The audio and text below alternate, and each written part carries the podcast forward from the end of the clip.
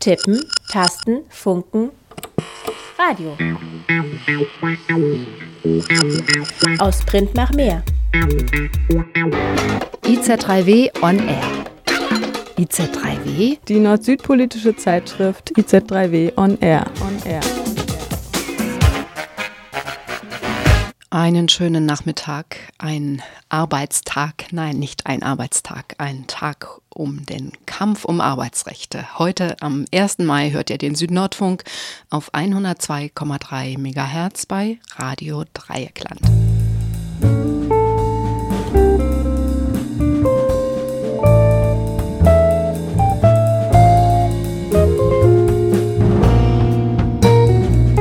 Die jetzt auf der Straße sind, hier der Hinweis, dass diese Sendung wiederholt wird und zwar immer am ersten Freitag im Monat um 11 Uhr bei Radio Dreieckland. Wer nicht in Freiburg ist, kann die Sendung auch hören bei Radio Korax in Halle, bei der Wüstenwelle in Tübingen, Coloradio in Dresden, Radio Frei in Erfurt, Radio Flora in Hannover und Radio Unerhört in Marburg sowie beim Querfunk in Karlsruhe, bei Radio Ara in Luxemburg, Radio Free FM in Ulm und beim Störfunk in Schwäbisch Hall. Die Zeiten sind sehr unterschiedlich. Schaut einfach nach auf unserer Website bei iz3w.org unter dem Südnordfunk.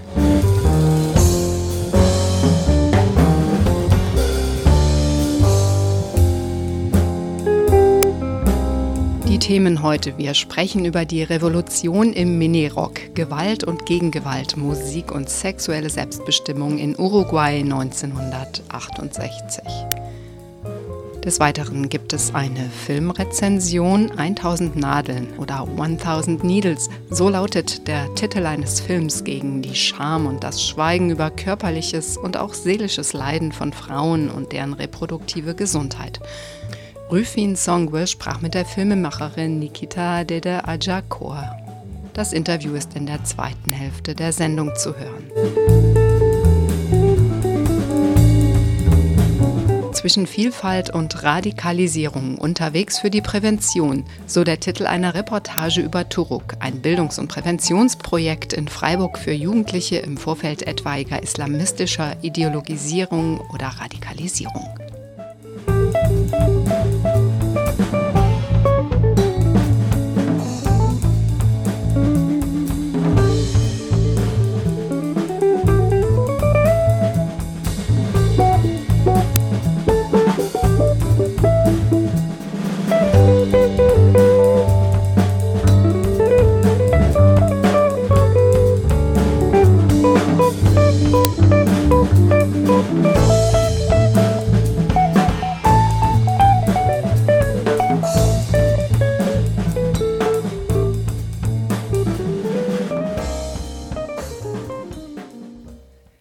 Medialen Rückblicke auf 1968 haben bislang vor allem die Ereignisse in Westeuropa thematisiert, Deutschland, Frankreich oder auch die Niederschlagung des Prager Frühlings.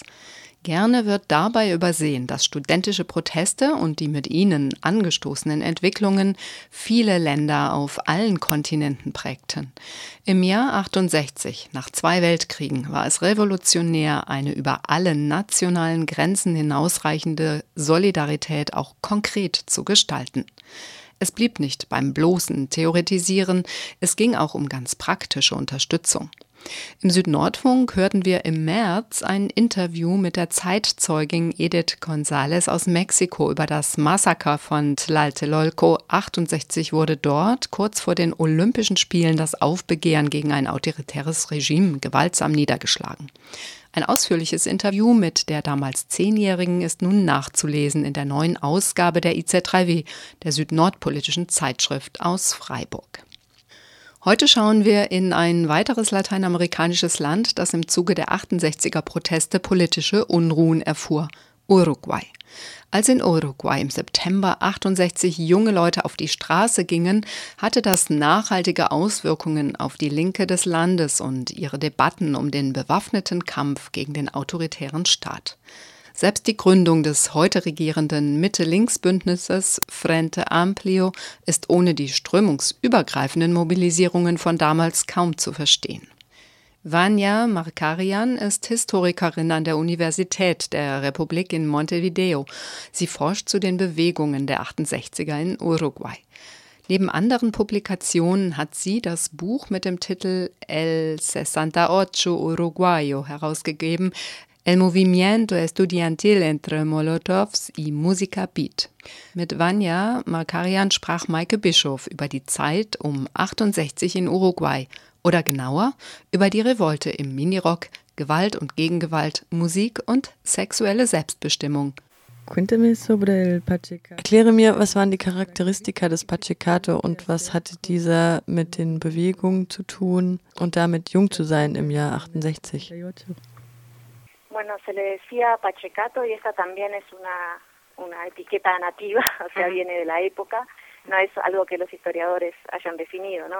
Se le dijo, se le decía y se le sigue diciendo Pachecato al gobierno de Jorge Pacheco Areco, que subió a la presidencia por casualidad, digamos, él era el vicepresidente de Oscar Gestido, presidente electo por el Partido Colorado, eh, que se murió en diciembre del año 67 Der Begriff Pachecato ist auch einheimisch. Der kommt aus der Zeit. Das ist nichts, was die HistorikerInnen definiert hätten.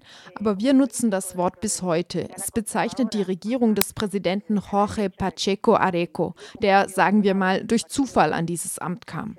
Sein Vorgänger Oscar Restido von der Roten Partei, Partido Colorado, war im Dezember 67 gestorben. Aus diesem Grund, aufgrund dieser unglücklichen Begebenheit, übernimmt diese dunkle, wenig bekannte Persönlichkeit als Politiker im rechten, konservativen Flügel der alten, traditionellen Roten Partei. Einer seiner ersten Amtshandlungen war das Verbot einer Reihe politischer Gruppen und Presseorgane. Diese waren dem Ruf von lateinamerikanischen Organisationen, die sich in diesem Jahr in Havanna versammelt hatten und den bewaffneten Kampf propagierten, gefolgt. Das Verbot dieser Gruppen und Medien war also der erste Akt dieser Regierung und zeigt auch ein bisschen die Richtlinie dessen, was danach passierte. In einem Land wie Uruguay waren Verbote politischer Gruppen recht ungewöhnlich. Nicht mal zu den schlimmsten Zeiten während des Kalten Krieges bis heute war die kommunistische Partei verboten worden. Das ist der Unterschied zu anderen lateinamerikanischen Ländern. Ich sage das, damit ihr die lokalen Auswirkungen so einer Entscheidung versteht. Insbesondere verbietet Pachecos Regierung die Sozialistische Partei mitsamt seiner Zeitung. Dazu kommen weitere Gruppen und Medien. An der Frage, wie sie mit politischen Dissidentinnen und dem sozialen Konflikt umgehen soll, beginnt die Rote Partei sich zu spalten. Und im Juni 68, in einem Moment großer Aufwallung der Proteste in einem Kontext der großen sozialen und ökonomischen Krise, ordnet die Regierung Pacheco sofortige Sicherheitsmaßnahmen an. Das ist in der Verfassung vorgesehen, die es erlaubt, einige Rechte auszusetzen, so zum Beispiel das Versammlungs- und Vereinsrecht. Davon wurde vorher schon Gebrauch gemacht in der uruguayanischen Geschichte, sowohl um mit Konflikten zum Beispiel der Gewerkschaften umzugehen, als auch um zu mobilisieren während einer Naturkatastrophe. Es gab zum Beispiel einige Überschwemmungen 1959. Das ist eine aggressive Maßnahme des Staates Uruguay, die ab und an gebraucht wurde und die ein Teil des Ausnahmezustandes darstellt. Die Regierung Pacheco hat die Maßnahme systematisch genutzt. Das Land war im Ausnahmezustand von Juni 68 fast die ganze Zeit mit einer kleinen Unterbrechung bis zum offiziellen Sturz der Regierung im Jahre 73. Dieses aggressive Regime nennen wir Pachecato. Im Jahr 68 ermordete die Polizei drei politisch aktive Studierende in Montevideo. Für eine Gesellschaft, die wenig an politische Gewalt gewöhnt ist, war das sehr schockierend und zeigte ein bisschen, was danach kommen sollte. Der erste Student wurde im August 68 beerdigt und sein Name war das Losungswort Liberarse, sich befreien. Zeitzeuginnen, die Presse und andere Quellen sagen einmütig, das sei die größte Mobilisierung in Montevideo bis zu diesem Zeitpunkt gewesen. Nicht nur seine radikalen Genossinnen, Guerilleras oder Kommunistinnen haben ihn bei seiner Beerdigung begleitet, es war ein breites Spektrum der Gesellschaft dabei. Die Regierung Pacheco fror außerdem die Gehälter ein und die regressiven Medien schlossen sich ihr an. Es ging um die Verteilung des Reichtums und die Repression der Arbeiterinnen hat mit den Protesten zu tun. Wer bezahlt die Krise? Das war der Pachicato, die Ankündigung der Diktatur in Uruguay.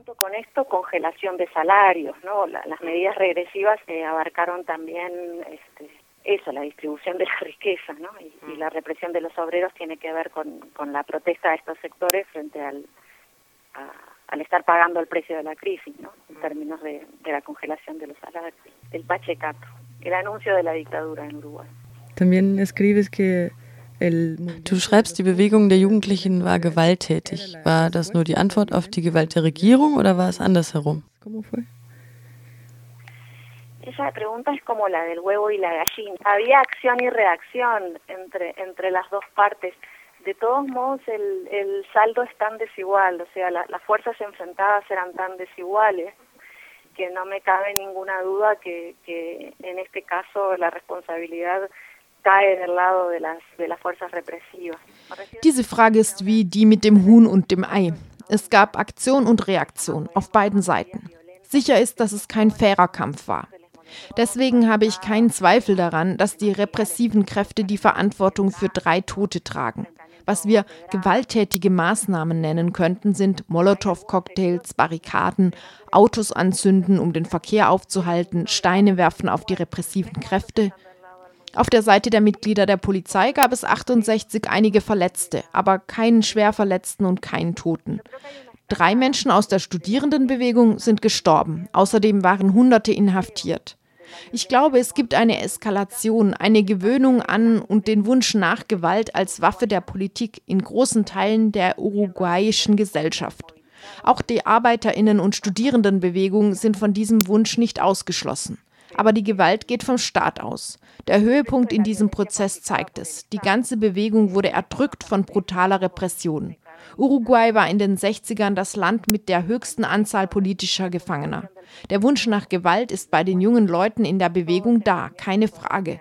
Diese heroische Vorstellung, den eigenen Körper für die Idee herzugeben, dieser Wunsch ist sehr präsent. Und dabei kannten weder die Individuen noch die Gesellschaft die Gewalt, gar nicht oder sehr wenig zu diesem Zeitpunkt. Ich könnte mir vorstellen, dass, als sie es sozusagen am eigenen Leib spürten, sie aufhörten, sich das zu wünschen. Sie wurden zu Opfern, zu MärtyrerInnen statt zu Heldinnen der Revolution.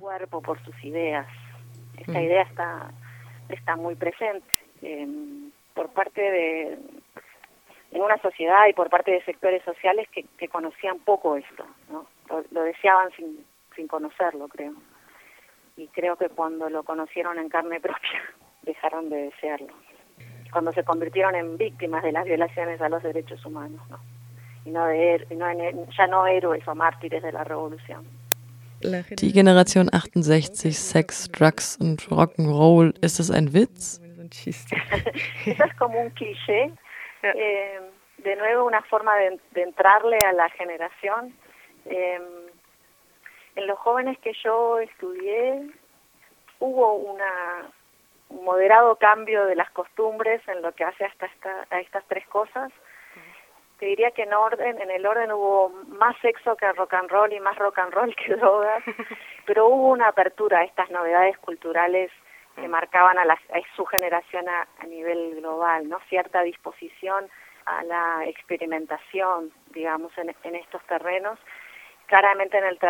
Das ist ein Klischee.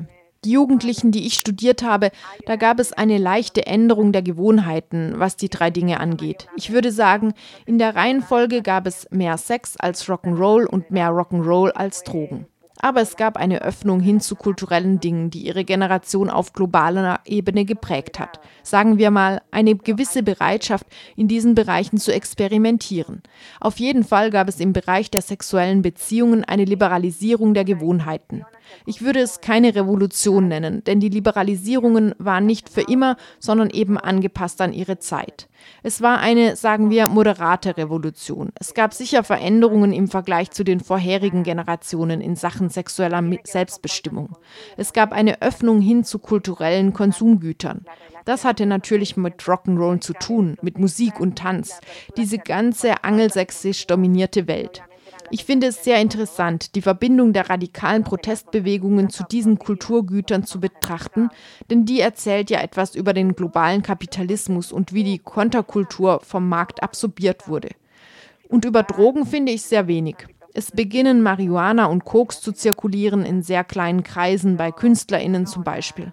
Aber der breite Konsum begann erst nach der Diktatur 73. Ich glaube, auch deshalb fühlte meine Generation, die nach der Diktatur war, sich als die Ersten. En Uruguay. Más o menos masivo, creo. Este, y creo que, que por eso, en parte, mi generación, que fue la que se hizo joven cuando terminó la dictadura, o sea, accedió ahí a la, a la escena pública al terminar la dictadura, sintió que éramos los primeros.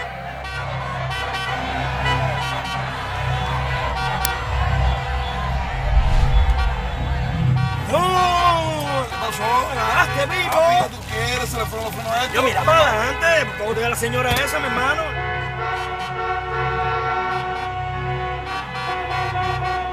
¿Y ahora qué vamos a hacer? ¿Qué vamos a hacer? ¿Qué vamos a hacer? Lo que nosotros vamos a hacer, cantar. Vamos a ir a la hora redonda. Miami me lo confirmó.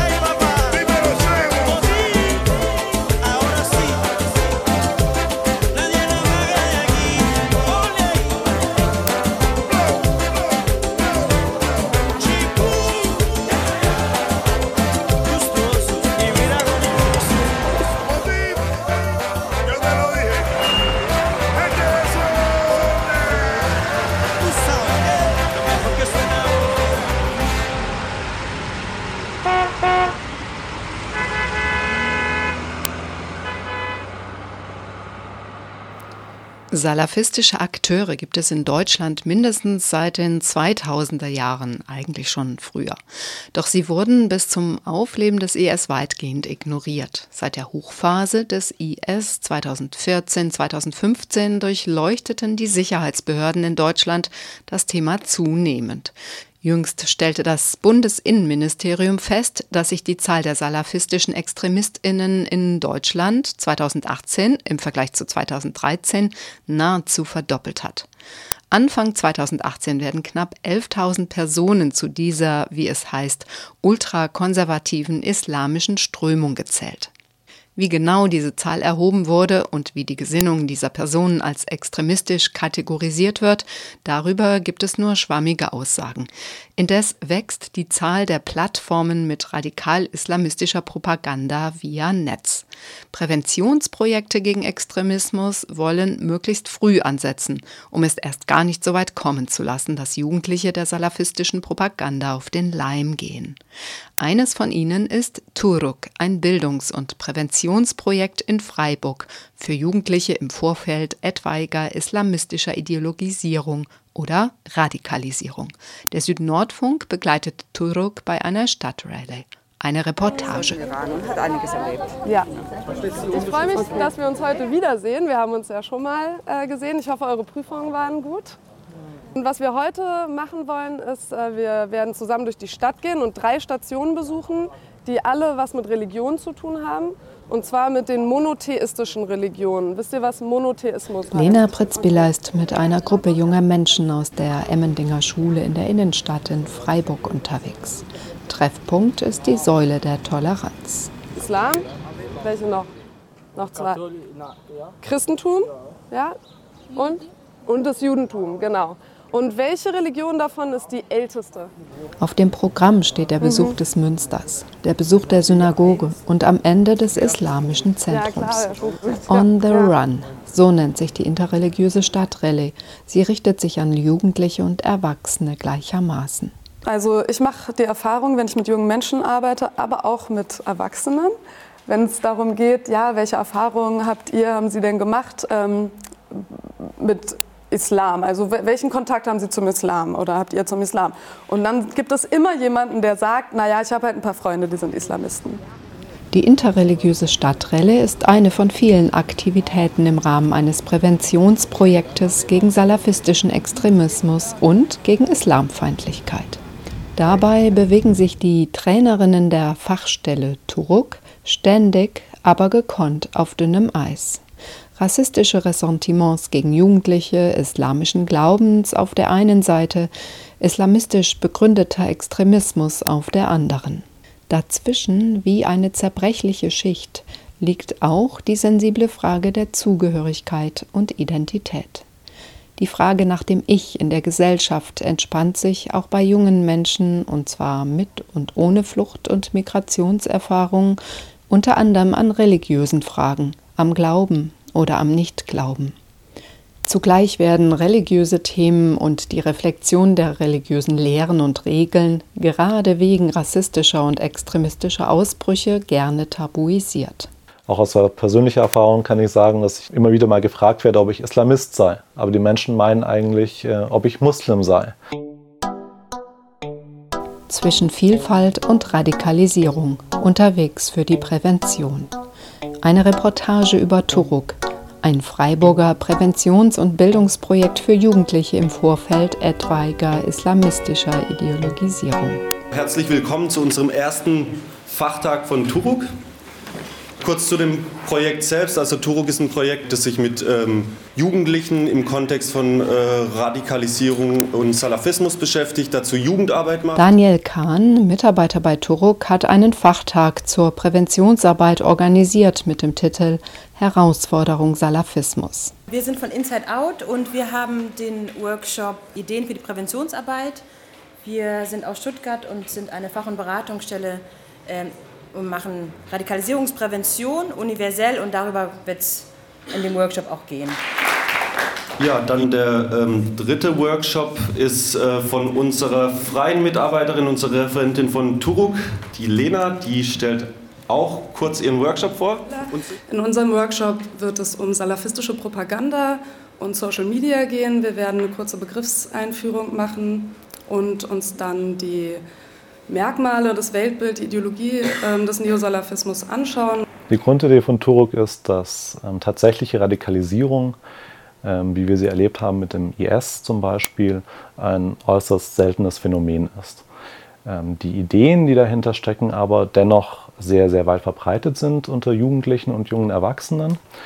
Und wir daher die Möglichkeit aber auch sehen, ähm, schon sehr, sehr früh durch entsprechende Bildungsarbeit ähm, dem entgegenzuwirken. Karim Saleh, der Projektkoordinator von Turuk, kennt die Berührungsängste mit dem Thema ebenso gut wie die Vorurteile und rassistischen Wahrnehmungsmuster, die mit dem Blick auf Muslime und Muslime einhergehen. Ich bin heute hier mit einem Workshop zum Thema antimuslimischem Rassismus, in dem wir uns angucken wollen, ähm, was ist das überhaupt eigentlich, ähm, woher kommt der, worauf fußt sich der, auf welchen Argumentationsweisen, wie ist der gesellschaftlich verankert? Und ähm, welche Auswirkungen kann er haben auf Jugendliche. Um dann noch schlussendlich zu gucken, welche Folgen ähm, diese, das Erleben dieser Form von Diskriminierung haben, besonders eben auf Jugendliche und junge Menschen, die damit konfrontiert sind. Auf der Tagung stellten mehrere Bildungsträger, zum Beispiel Inside Out oder das Team Max, ihre Workshops vor. Sie zeigen Handlungsstrategien für Multiplikatorinnen, für Lehrerinnen und für Jugendsozialarbeiterinnen auf. Historische Rückblicke, Analyse der Angebote im Web, Rekrutierung über das Internet. Die Wahl der parallel laufenden Workshops fällt schwer. In meinem Workshop werde ich aus meinen praktischen Erfahrungen berichten. Das heißt, wie radikalisieren sich Jugendliche und was kann man pädagogisch dagegen machen. Es gäbe viel mehr Baustellen und Themen zu bearbeiten, als an dem Fachtag überhaupt Workshops angeboten werden. In fast allen geht es um die Gründe für die Attraktivität des Salafismus, um eine Analyse der Propaganda. Islamismus ist eine abwertende Ideologie. Alle anderen Gruppen, alle anderen Vorstellungen, religiösen Richtungen, auch innerhalb der, des Islam, ähm, philosophischen Schulen, mystischen Schulen und so weiter werden abgewertet und als nicht wahr oder falschgläubig dargestellt. Zu Beginn steht, steht immer ähm, die Unterscheidung zwischen ähm, Islam und Islamismus. Also vor 100 Jahren, über 100 Jahren, bedeuteten diese Begriffe auch das Gleiche. Islamismus und Islam wurden synonym verwendet. Und dann in den 70er Jahren hat man die Notwendigkeit gesehen, einen Begriff zu finden, der ähm, politischen, extremistischen, fundamentalistischen Islam zusammenfasst. Wir haben im Islam genauso eine Vielfalt wie in allen anderen Religionen natürlich und eine sehr, sehr intensive ähm, und breite Auslegungstradition in den letzten 1400 Jahren. Und danach kam es dann zum Zerfall. Ja, ähm, das heißt, alle Sachen, die danach entstehen, also ab 700, die ganzen philosophischen Richtungen, die Rechtsschulen, die unterschiedlichen Auslegungstraditionen, das wird alles ähm, verteufelt äh, und abgelehnt. Im Islamismus haben wir immer diese Vorstellung, souverän eines Staates oder souverän einer Gruppe kann nicht der Mensch sein, sondern muss eigentlich Gott sein.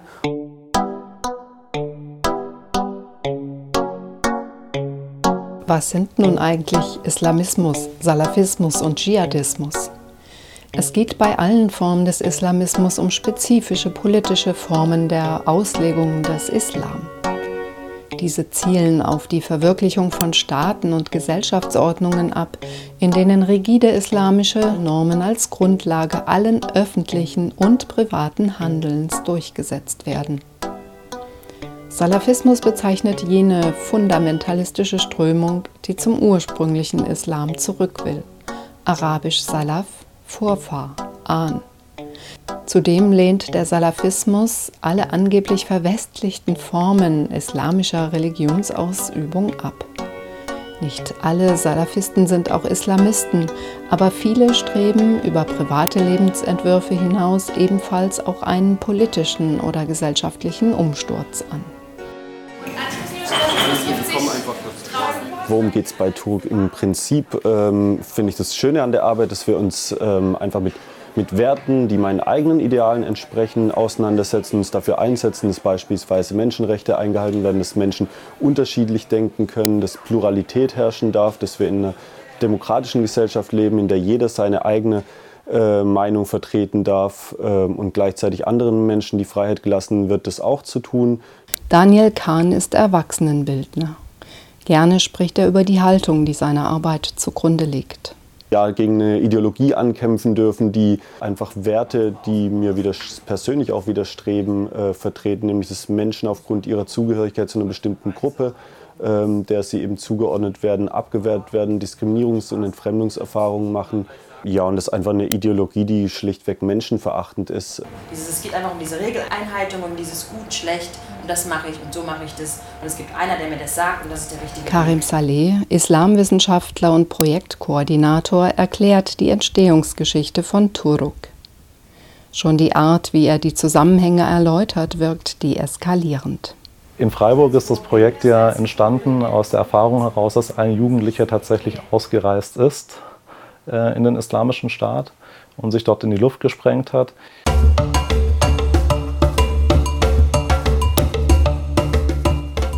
Rückblick. Am 17. Mai 2014 sprengte sich Yannick N. aus Freiburg im Breisgau an einem Kontrollpunkt der iranischen Armee in die Luft. Von Herbst 2013 bis Mitte 2014 wurde der junge Mann sporadisch von SozialarbeiterInnen der Freiburger Straßenschule betreut. Dann riss der Kontakt ab. Er radikalisierte sich in kurzer Zeit.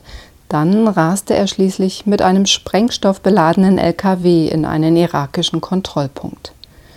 Das IS-Hochglanzmagazin Dabik befeuerte mit seinem Tod die eigene Propaganda und spricht von Märtyrertum. Seither machen sich einige Lehrpersonen in Südbaden Sorgen um einzelne Schüler, die ihrer Auffassung nach islamistische Tendenzen zeigen. Mehmet erzählt von tausend anderen jungen Männern dort. Sie alle sind der IS-Propaganda gefolgt. Und immer wieder seien neue gekommen, 500 in einer Woche. Ein Bericht von Monitor vom Februar 2015 wird auf dem Fachtag in Freiburg in einem Workshop eingesetzt. Deutsche Dschihadisten, der erste Rückkehrer erzählt seine Geschichte. Es geht um Ausstiegsoptionen. Das hat ja nichts mit dem Islam zu tun.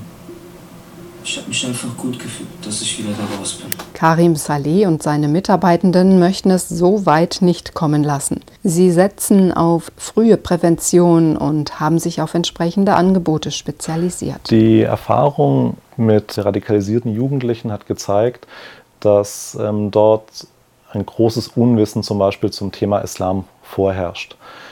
Also die meisten, kann man sagen, sind religiöse Analphabeten. Und die Idee jetzt von Turk ist zum Beispiel auch zum Thema Islam grundlegendes Wissen zu vermitteln, um diese jungen Menschen zu immunisieren gegen einfache Botschaften. Und welche Religion davon ist die älteste? Genau. Und dann? Christentum? Ja? Und dann Islam. Okay. Und in der Reihenfolge besuchen wir auch die Station. On the Run, die interreligiöse Stadtrallye, dauert einen Tag. Mit Turuk führen wir in Freiburg die interreligiöse Stadtrallye On the Run durch. Dabei besuchen wir mit Schulklassen, mit Jugendgruppen, manchmal auch mit Erwachsenengruppen eine kirchliche Einrichtung, eine christliche Einrichtung, eine Moschee und eine Synagoge. Wir treffen dort Experten, kommen ins Gespräch. Die Kinder und Jugendlichen können ihre Fragen stellen, ähm, lernen aber auch die Praxis der Religion kennen. Lena Pritz-Biller lässt alle Fragen zu. Nach dem Besuch in Münster gehen die Jugendlichen mit ihr in die Synagoge und werden dort von einem Rabbi begrüßt. So, herzlich willkommen in der Synagoge. Ich bin David. Das hier ist meine Gemeinde. Ähm, ja, ich kenne mich ganz gut aus hier im Haus und mit der Religion und so. Und äh, deswegen mache ich auch gerne Führungen und erzähle ein bisschen was über das Judentum. Und ähm, wenn ihr Fragen habt, könnt ihr gerne zwischendurch äh, einfach Fragen stellen. Und zwar gibt es Kopfbedeckungen für die jüdischen Männer, die in die Synagoge kommen. Ich habe auch eine auf. Die gibt es in vielen verschiedenen Farben. Ich habe eine blaue zum Beispiel. Ähm, gibt es in Schwarz, die ist ein bisschen seriös. Oder Weiß für die hohen Feiertage. Pink ist ein bisschen bunt. Es schwingen viele Vorstellungen darüber mit, was machen eigentlich die Juden, wie sind die drauf oder was läuft in so einer Moschee ab ähm, oder eben auch in der Kirche. Und da merken wir dann im Gespräch mit den jungen Leuten im Nachhinein, wenn wir versuchen zu reflektieren, was haben wir heute gesehen, wie, welche Gemeinsamkeiten konnten wir feststellen zwischen den Religionen, auch welche Unterschiede natürlich, welche Gemeinsamkeiten im, insbesondere im Gottesbild und auch in der Praxis, in der Ethik, die sich ähm, aus der Religion heraus ergibt. Da stellen wir fest, dass das Verständnis für die anderen Religionen eben ungemein wächst. Ja, dass ähm, die Jugendlichen sagen, ich habe mir das ganz anders vorgestellt. Vor allem die muslimischen, wenn sie in der Synagoge sind, immer wieder sagen, das ist genau wie bei uns, das ist so ähnlich wie bei uns, sowas haben wir auch. Hier seht ihr so eine Torah auf Hebräisch. Wer von euch kann Arabisch lesen? Alle? Okay. Ähm, der Talit hat äh, viele Knoten und Fäden und die sollen uns daran erinnern, dass es äh, im, in der Torah viele Gesetze gibt, viele Regeln, was man machen soll, was man nicht machen soll. Und ähm, genau, liest von rechts nach links die Schrift, von Wort zu Wort. Und das ist natürlich ein Aspekt der Präventionsarbeit, das ist klar, ähm, wenn man im religiösen Kontext arbeitet, weil ähm, es natürlich enorm die Vorurteile abbaut, die gegenüber anderen Religionen da sind und die sind da. Also die werden auch ausgesprochen. Und so soll das auch sein auf diesen Rallyes natürlich. Es müssen alle Fragen gestellt werden können. Es passiert etwas im Kopf. Das Tabuisieren von religiösen Fragen wird, wenn es gut läuft, gebrochen. In der Schule ist eine solche Atmosphäre nicht so leicht herzustellen, zumindest nicht im ganz normalen Unterricht nach Lehrplan. Dinge, die sind in der Synagoge und in Münster und in der Moschee überall die gleichen, die gleichen äh, Spielregeln. Ja, es ist ein bisschen wie, äh, wie, ein bisschen wie Fußball. Ja? Hier spielt ein Verein, dort spielt ein Verein und äh, Moschee ist ein dritter Verein. Alle zusammen spielt man Fußball, es gibt einen Ball. Darum geht es. Und so sind auch unsere Partner in den äh, verschiedenen religiösen Einrichtungen. Die sind sehr jugendnah, die sind sehr offen. Man hat nicht das Gefühl, "Hm, ich muss mich vielleicht zurückhalten, wenn ich jetzt in der Moschee eine Frage nach dem Zusammenhang von Islam und Gewalt stelle oder wenn ich in der Synagoge einen Zusammenhang zwischen Reichtum und Judentum herstelle, was eben passiert. Und die Leute gehen gut darauf ein und wir sind ähm, teilweise bis zu eineinhalb Stunden in einer Einrichtung. Da kommen unglaublich viele Fragen und da merkt man das, was passiert.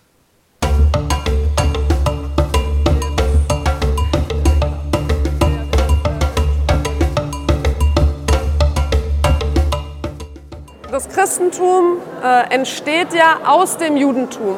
Also Jesus Religion war Judentum. Ja? Und wenn diese Jugendlichen eben mit diesem gewissen Grundwissen da sind, Fragen, kritische Fragen stellen auch können, ähm, sind wir davon überzeugt, dass sie eben nicht mehr so einfach auf radikale Botschaften, welcher Art auch immer, ähm, hereinfallen können. Diese Sinnsuche, ähm, die Suche nach Orientierung, ähm, nach Werten, die für einen selber das Erwachsensein dann bestimmen werden. Das ist eben diese Phase der Jugend.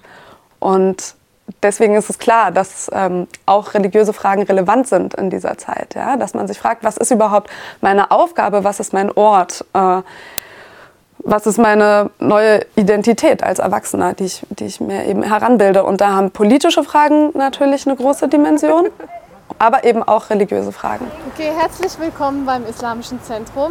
Danke. Das gesamte Gebäude- Gebäude hier gehört zum Islamischen Zentrum. Es gibt hier einmal den Gebetsraum, bitte vor dem Teppich die Schuhe ausziehen und dann die Schuhe ins Regal reinmachen, okay? Und dieser Raum ist häufig auch nicht in den religiösen Einrichtungen, in denen Jugendliche beheimatet sind, wenn sie religiös sind, äh, gegeben. In vielen Moscheen ist es so, dass der Imam kein Deutsch spricht oder nicht die Lebenswirklichkeit der Jugendlichen so gut kennt, dass man ihm eben auch kontroverse Fragen stellen kann. Das ist auch in manchen Kirchen der Fall, das ist mit Sicherheit auch in manchen Synagogen der Fall. Und im Religionsunterricht bin ich natürlich immer in meinem religiösen Kontext. Ja, da kriege ich auch nur Antworten aus meinem religiösen Kontext von jemandem, der theologisch, aber vielleicht nicht in der gleichen Form religionswissenschaftlich antwortet. Ja. Zu Beginn unserer Arbeit ähm, sind wir am Ende der Rallye in ein Jugendkulturzentrum gegangen, weil das ein Ort für uns war, das Artig, wo man seine Ideen umsetzen kann in einem völlig freien Raum, nicht politisch geprägt, nicht religiös geprägt. Und ähm, diesen Raum haben wir am Ende den Jugendlichen gezeigt und auch gezeigt, hier könnt ihr auch mal selber was machen. Und das war vielleicht so ein Abrunden.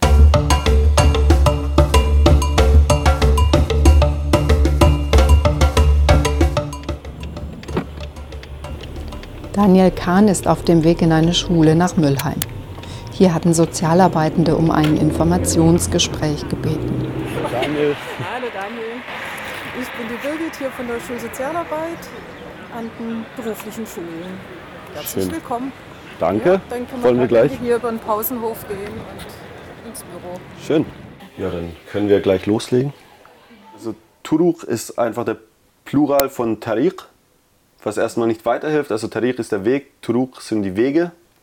Die Idee bei der Namensfindung, das liegt vielleicht schon, auch schon ein bisschen nahe, dass man ähm, einfach aufzeigen möchte, dass es unterschiedliche Wege und Pfade gibt, die man begehen kann. Und nicht nur den einen. Ein wichtiger Aspekt bei der Bildungsarbeit ist letzten Endes oder ein, ein, der zentrale Aspekt, den wir versuchen, Lehrkräften und Fachkräften in der Jugendarbeit zu vermitteln, ist, dass sie eigentlich das Know-how schon haben, um Präventionsarbeit zu leisten und wir ihnen eigentlich nur die, die Scheu vor dem Thema Islam, Islamismus, Islamfeindlichkeit äh, nehmen müssen. Ähm, wir müssen einfach nur verstehen, dass Salafisten ein Angebot schaffen, das sie auch schaffen können, als Fachkräfte, als Lehrer. Ja, was ich immer natürlich ganz spannend finde, ist ähm, mit Erwachsenen zusammenzuarbeiten. In den Fortbildungsformaten, in den Workshops, aber auch bei Vorträgen ist es immer sehr interessant zu sehen, dass, ja, dass man den Sozialarbeiterinnen, Sozialarbeitern und allen anderen Multiplikatorinnen auch gewisse Informationen zur Verfügung stellen kann, Fragen beantworten kann und, und offensichtlich ähm, ja einen Zugang zu einem Themenfeld, das für sie durchaus sehr relevant ist und dann auch relativ schnell eine Verknüpfung zu ihrem äh, praktischen Berufsalltag hat. Mit Bildung und Wissen gegen einfache Botschaften und gegen Parolen stärken. Kann das funktionieren? Dem Salafismus und dem Dschihadismus etwas entgegenzuhalten, heißt primär, die fundamentale Missachtung jeglicher Menschenrechte seitens des Dschihadismus anzuprangern. Dieser Kampf ist vor allem einer um die Köpfe, um das Denken der Menschen. Ihr liebt das Leben, wir den Tod, lautet einer der Wahlsprüche von Dschihadisten. Genau daran lässt sich bei gefährdeten jungen Menschen mit einer positiven Botschaft ansetzen. Spaß haben ist viel attraktiver als apokalyptische Beklemmungen. Gegen das Musik- und Tanzverbot der Salafisten setzen wir auf Partys und auf coole Musik.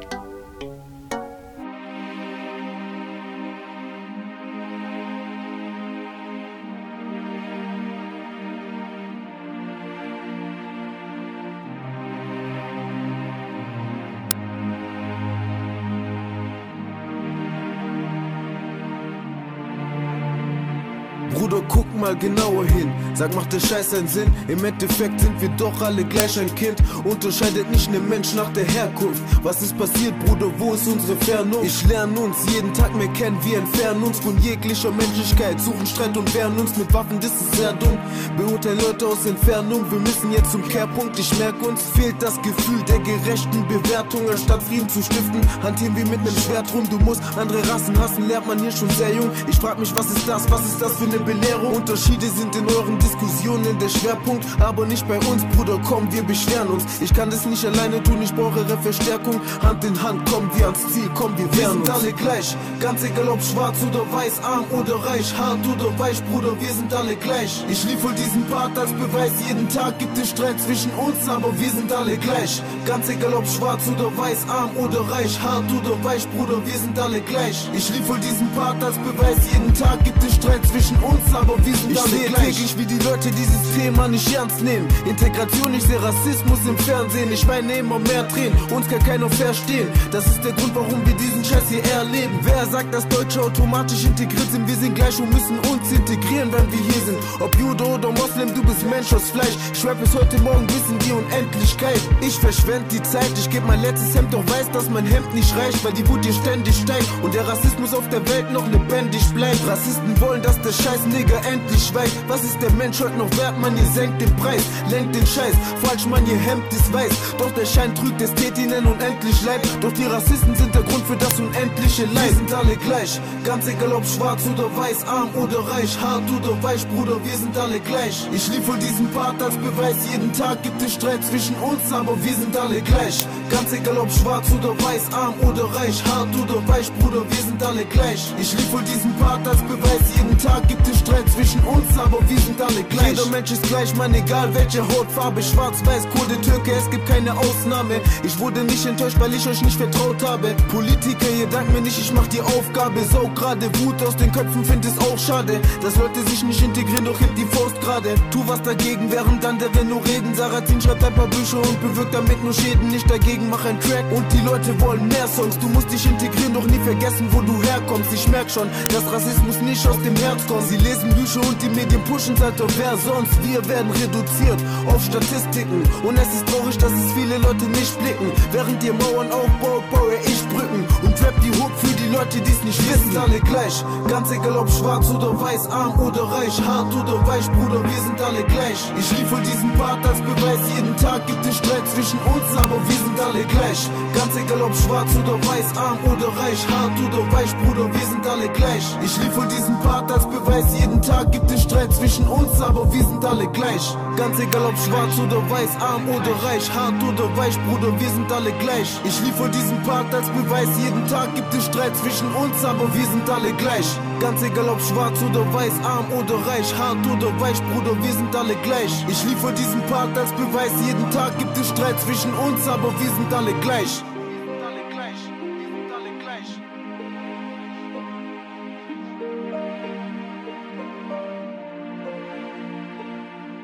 A Thousand Needles, 1000 Nadeln, so lautet der Titel eines Films gegen die Scham und das Schweigen über körperliches und seelisches Leiden von Frauen, deren reproduktive Gesundheit durch Unwissen, Pille oder auch gewaltsam verletzt wurde. Die Filmemacherin Nikita Deda Ajirakor im Interview mit Rufin Songwe. Und ich dachte, es wäre eine natürliche Erbschaft von meiner Mutter und sie von ihrer Mutter. Wir haben gelernt, alles andere zu sagen, außer ich habe meine Tage, ich habe Schmerzen. Wir haben sogar den reinsten Teil unserer Identität gehasst und sie haben uns angeschaut mit Stolz in den Augen, weil für sie gehörte es einfach zum Frauensein.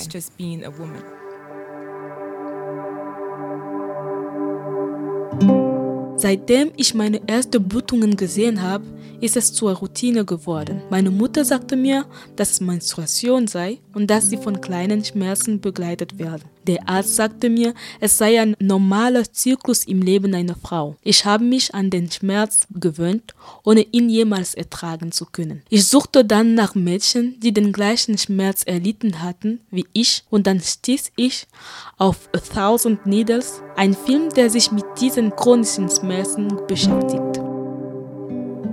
I think that I should have I should have been taught about my body. Ich denke, dass man mir mehr über meinen Körper hätte lehren müssen. Ich sollte gelernt haben, wie mein Körper funktioniert. Mehr über die Veränderungen meines Körpers und mehr über die Veränderungen, die auf meinem Körper vorkommen hätten können. Weil ich nicht viel wusste. Ich kannte nur die Grundlagen. Weil Frauen, Mütter, Tanten, Krankenschwestern werden dir nie über die eigenen Erfahrungen erzählen. Weil es ein großes Stigma über diese Themen gibt. Nicht nur über Menstruation, sondern auch über Sex, Sexualität, Frauen, reproduktive Gesundheit, Krankheit. Du lernst nur ein paar Sachen in der Schule und das war's. Ich denke, wenn wir mehr darüber gelernt hätten, wären wir jetzt mehr informiert.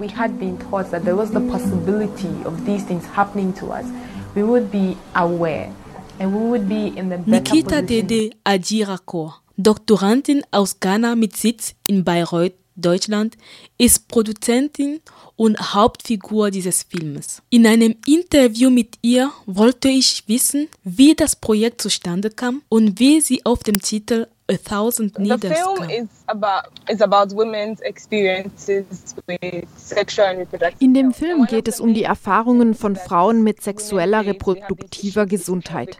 Einer der wichtigsten Schmerzen, die Frauen erleiden, sind Schmerzen im Beckenbereich. Diesen Schmerz habe ich auch. Das sind nicht nur Menstruationsschmerzen, sondern mehr als das.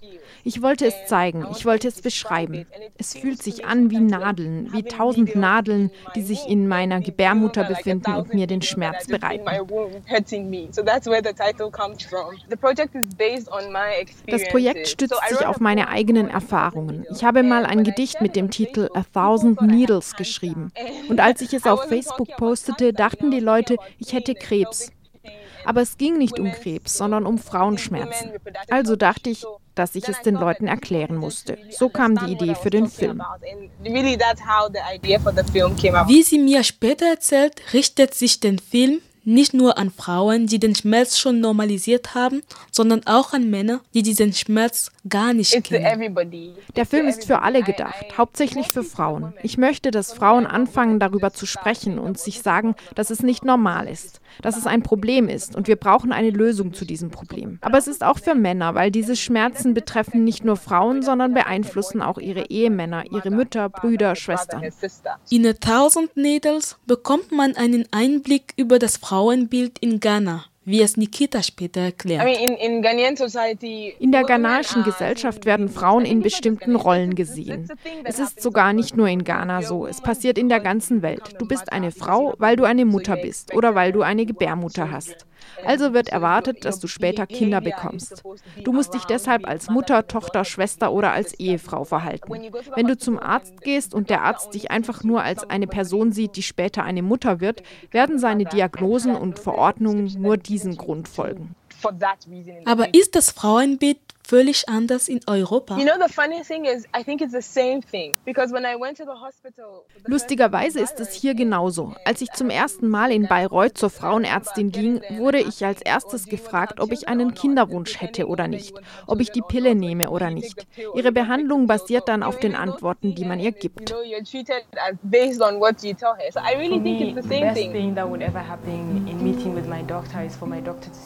Für mich wäre das Beste beim Treffen mit dem Arzt, dass er mich als eine Person ansieht. Sieh mich als eine Person, steck mich nicht in eine Rolle. Sieh mich nicht als eine Mutter, nicht als Student, nicht als Ehefrau, sieh mich als eine Person. Eine Person, die geheilt werden soll, jetzt. Und das war's. Das heißt, dass meine Wünsche respektiert werden sollen, dass ich mich äußern können muss. Viele Ärzte nehmen uns einfach nicht ernst. So, ich bin 13 bis 19 und niemand nimmt mich ernst. Manche Ärzte meinten, dass ich den Schmerz vortäuschte. Manche, dass ich nur Aufmerksamkeit brauchte. Andere auch, dass ich übertrieb.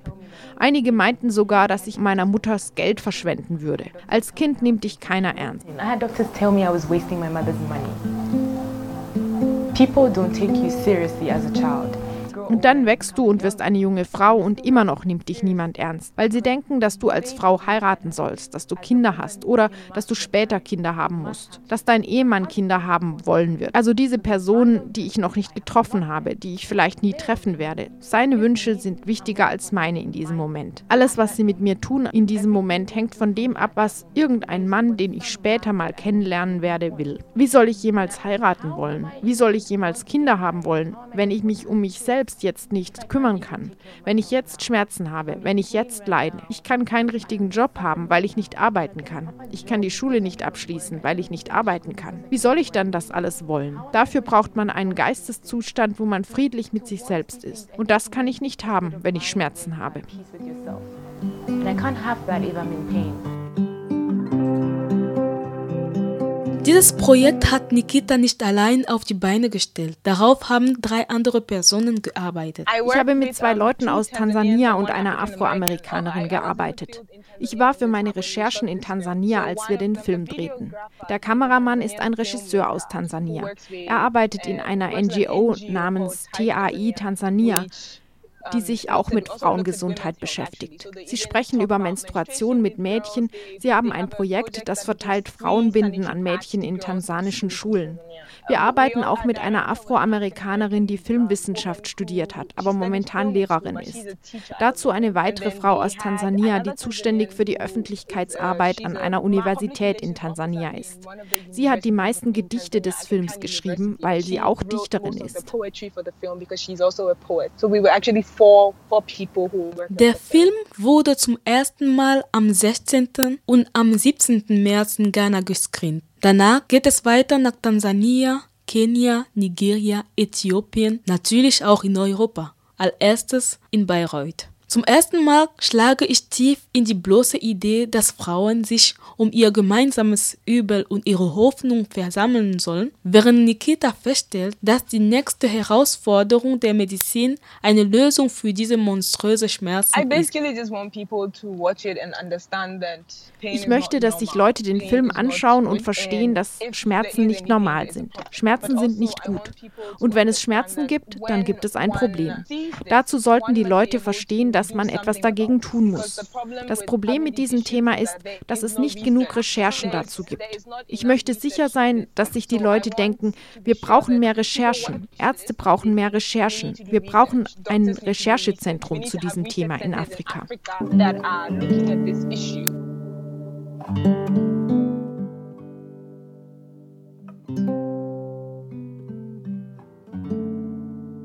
Arbeitsrechte sind harte, da existenzielle Rechte. Wenn sie fehlen, geht es an die Substanz. Sie resultieren nicht automatisch aus guten Gewinnen der Unternehmenden. Vielmehr müssen Arbeitsrechte dem Kapital und dem Staat abgetrotzt werden, in mühsamen Auseinandersetzungen. Der Themenschwerpunkt der IZ3W fokussiert die Situationen in Ländern wie Argentinien, Mexiko, Russland, Indien und Algerien und schildert die tagtäglichen Kämpfe der Arbeiterinnen. Wie steht es um vermeintlich basale Rechte wie das Streikrecht? In welchem Verhältnis steht der Staat zu unabhängigen Gewerkschaften? Und wer vertritt eigentlich die Anliegen der Menschen, die in keinem regulären Beschäftigungsverhältnissen stehen?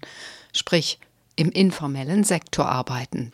Darum geht es in der neuen Ausgabe der IZ3W 366 Arbeitsrechte, ein permanenter Kampf.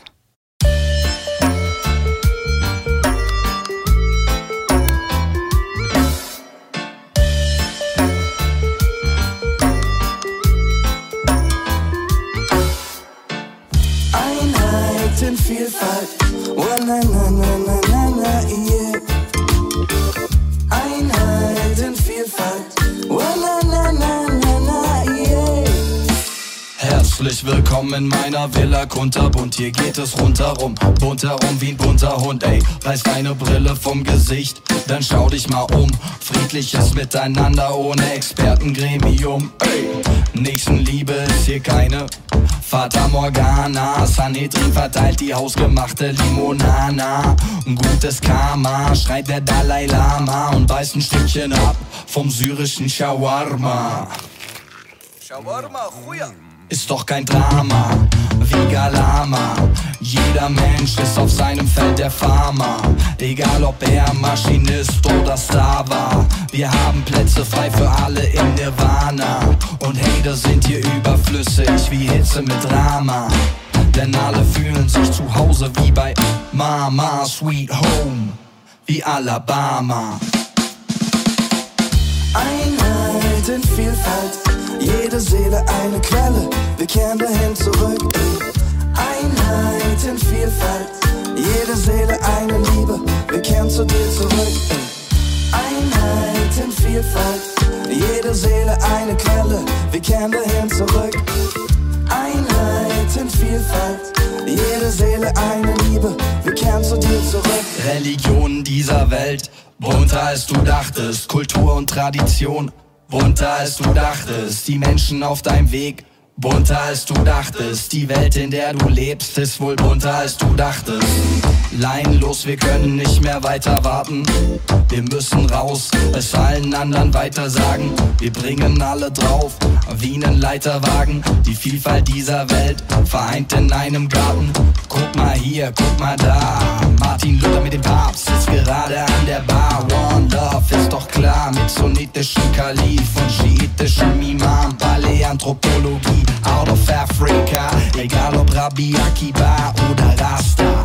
Eine Quelle, eine Liebe, damit basta. Also lass mal, denn es ist wahr. Alle Menschen sind Geschwister. Einheit in Vielfalt, jede Seele eine Quelle, wir kehren dahin zurück. Einheit in Vielfalt, jede Seele eine Liebe, wir kehren zu dir zurück. Einheit in Vielfalt, jede Seele eine Quelle, wir kehren dahin zurück. Einheit in Vielfalt, jede Seele eine Liebe, wir kehren zu dir zurück.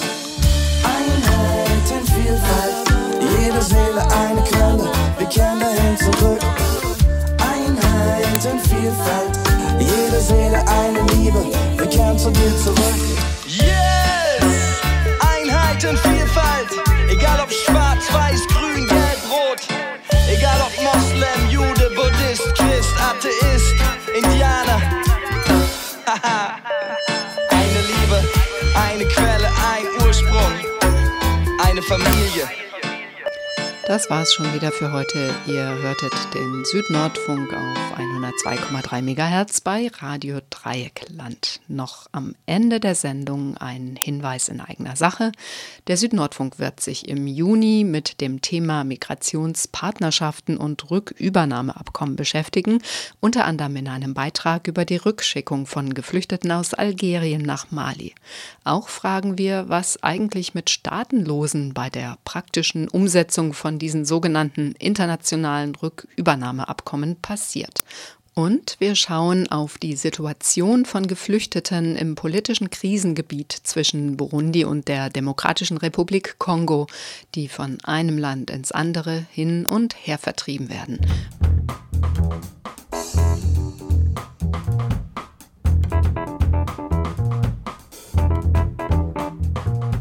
Am Dienstag, den 5. Juni, hören wir uns wieder. Herzlichen Dank an alle, die die Sendung unterstützt haben. Rüfin Songwe, Maike Bischoff und hier für die Redaktion verantwortlich war Martina Backes. Bis zum 5. Juni vielleicht. Bis dahin macht's gut und tschüss.